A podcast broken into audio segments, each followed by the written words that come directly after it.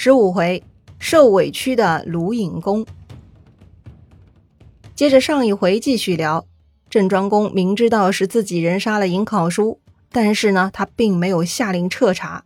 显然，郑庄公心里明镜似的，他是故意含糊了事的。要说呀，这种处置方式是不是今天也很常见呢？领导总是包庇罪恶，到底是为什么呢？我们呐，或许可以这么理解。公正有时候会迟到，而利弊权衡却始终会第一时间出现的。对于郑庄公而言，他需要的是人才。已经损失了尹考叔，如果再处理掉子都，那就是双重损失了。所以呀，哎，你懂的啊。这就是为啥明明有些人做错事，却没有受到上级的惩罚了。另外，尹考叔的故事呢，也给后人启示哈：明枪易躲，暗箭难防，这是不争的规则。所以啊，做人嘛，不要争一时长短，跟那些贵族抢战车有必要吗？哎，你就算借此立下不是功勋又如何呢？要知道啊，打破圈层那才是最大的困难呀。言归正传啊，这一次啊进攻许国，郑国是拔得头筹了。齐国、鲁国一番谦让，最终提议让郑庄公来处置许国。郑庄公这个时候就谦虚了。他说呀，自己只有一个弟弟都不能和睦相处，还让他流落他乡。他说自己不配管理许国，许国呢必须得由许国人自己管理。所以郑庄公呢就让许国大臣百里服服侍许庄公的弟弟许叔来主持国政，并且让他们住在许国的东部。另外啊，郑庄公又派郑国大将公孙获带军队住在许国西部，名义上呢就是辅佐许叔。其实嘛，就是监督控制许国。郑庄公啊，还有一场发言说得很好。郑庄公说：“郑国会保护许国的，但前提是许国应该帮助保护郑国的国土不被侵犯。如果郑国有失，就顾不上许国了。”郑庄公还说：“如果郑国对许国有所请求，也请百里服和许叔就像对待老亲戚一样，要支持啊。”郑庄公说的实在太漂亮了。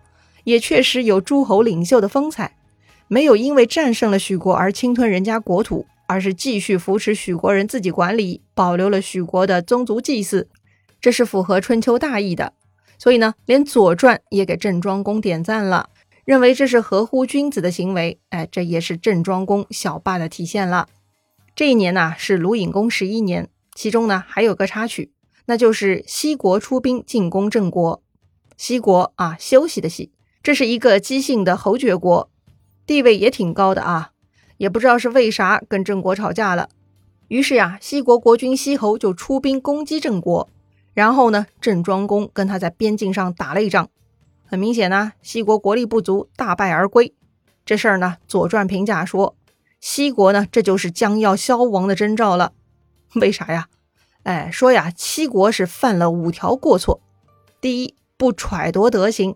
也就是说，西国也没啥好德行哈。第二，不估测力量，就说西国呀是不自量力。第三，不亲近同姓国，因为大家都是姬姓王室宗亲嘛。第四，不考辨言辞啊，吵架的时候口出恶言，成口舌之快。第五，不明察是非，西国不见得是站在正义一方的。说呀，这个西国犯下五条过错，却去攻击别人，导致军队损失很大。这种国家不就该着消亡吗？这个呢是《左传》的评价，很犀利哈。当然呢，也是事后诸葛亮的评价方式。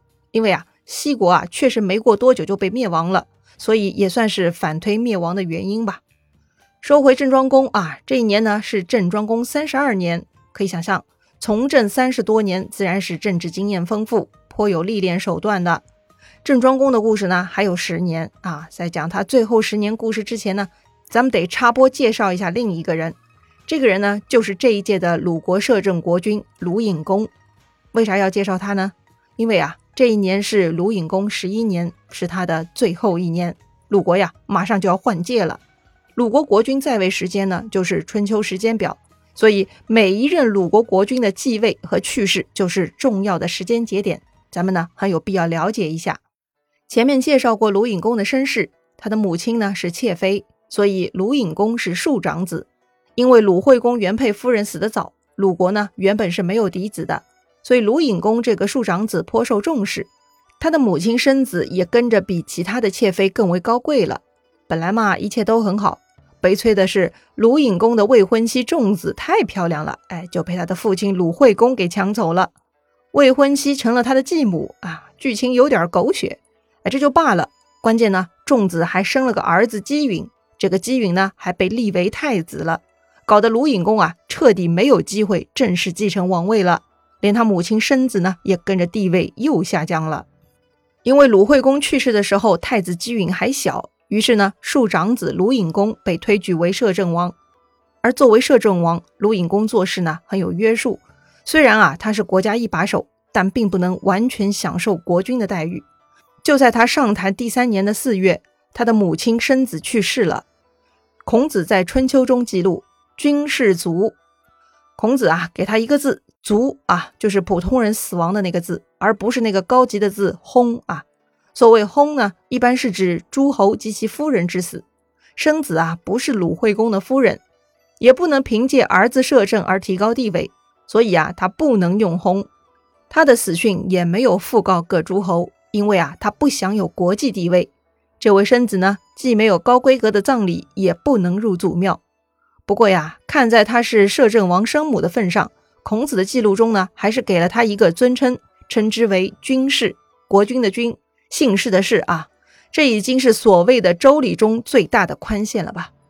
鲁隐公呢，性格比较内敛沉稳，在他执政期间啊，鲁国也跟不少国家结盟。鲁隐公基本呢不冲动不惹事，后期呢，他跟着郑庄公、齐僖公一起参与国际大事。总体来说啊，鲁隐公的政治形象是比较正面的，也算是成功的维护了鲁国的国际形象。所以啊，这个时期的鲁国呢，也能受到其他国家的朝觐。比如滕国、薛国这些哈，根据《左传》的记录，鲁隐公在位一共十一年，跟他相关的最跌宕起伏的事件呢，其实就是隐公之死，那个呀又是一个丑闻。咱呢这就介绍一下。进入正题之前，咱们先来了解一下鲁国的政坛人物啊。当时的诸侯国呢几乎都一样，通常政坛上的主要人物都是国君的同族亲戚以及国内的世袭贵族。按照周礼呢，应该嫡长子继位。于是上一任国君的其他儿子呢，就变成辅佐大臣了。不仅是他们啊，上一任国君的兄弟们呢，也会活跃在这个国家的政坛上。鲁国政坛上活跃着很多鲁隐公的叔叔们，《左传》中记录到的就有三个，以及两个叔叔的儿子。一个叔叔呢，名叫臧西伯，他以知书达理著称，在隐公的时期很得重用。《左传》记录啊，隐公五年春天。鲁隐公啊，想搞一个春游，哎，这个春游项目呢，就是去一个名叫唐的地方观看捕鱼。哈，捕鱼有啥好看的？哎，在春秋时期呢，捕鱼跟狩猎一样啊，是很不错的活动，值得观看。唐这个地方啊，在今天山东鱼台。左传中啊，特别有备注说呢，这是离鲁国国都比较远的地方，算作边境吧。听说尹公要去边境春游，叔叔臧西伯就跳出来反对了。他呢，给鲁尹公上了一课啊。他说呀：一，凡是那些跟国家大事、国家物资无关的事物，包括捕鱼啊，国君是不应该理会的。第二，国君的职责呢，就是使人民的行为符合法度和礼制的规定。如果做事不合乎法度礼制，那就称为乱政。如果乱政屡次出现，就会导致国家衰败了。第三，国君应该关注国家大事啊。春夏秋冬四季的狩猎活动都是在农闲时节进行的，并且呢，借这个机会讲习军事，每三年演练一次。回国呀，都要对军队进行休整，并要去宗庙进行祭告、宴饮庆贺、清点武器和猎物。第四，自古以来的规矩就是，君主不射杀那些不能服务祭祀或者不能用以制作武器的鸟兽。第五，至于山林河湖的产物。捕鱼那些事儿，那都是官吏仆役的事儿，不该是国君要亲自过问的。哎呀，这个臧西伯的一番话呢，鲁隐公是无可辩驳，道理嘛就是这个样子的。可是作为国家一把手，谁没有个小爱好呢？不至于这么上纲上线吧？于是啊，鲁隐公呢耍了个小滑头啊，他改了口风，说自己这回呢是要去巡视边境。好吧，国君巡视边境，这个理由还行吧？这回呢，臧西伯不好再劝了，但是他知道啊，这只是鲁隐公的借口。臧希伯啊觉得很失望，哎，这回呢他就假装生病，请了病假，没有随行。不过经历这件事情，臧希伯后来呢还真的生病了。这一年的年底他就病逝了。卢隐公感念臧希伯对自己正确的批评指教，特地下令提升一级臧希伯的葬礼等级。哎，从这件事情也可以看出，卢隐公是个厚道人。再介绍卢隐公的另一个叔叔，他叫公子玉。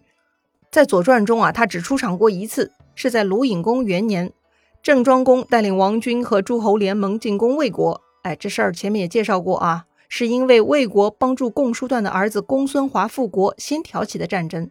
参与战争的诸侯国中呢，有那个朱国，而朱国跟鲁国是同盟国，所以呢，朱国也跑来邀请鲁国参战。鲁隐公当时刚刚上台，他根本就不想掺和这事儿，就拒绝了。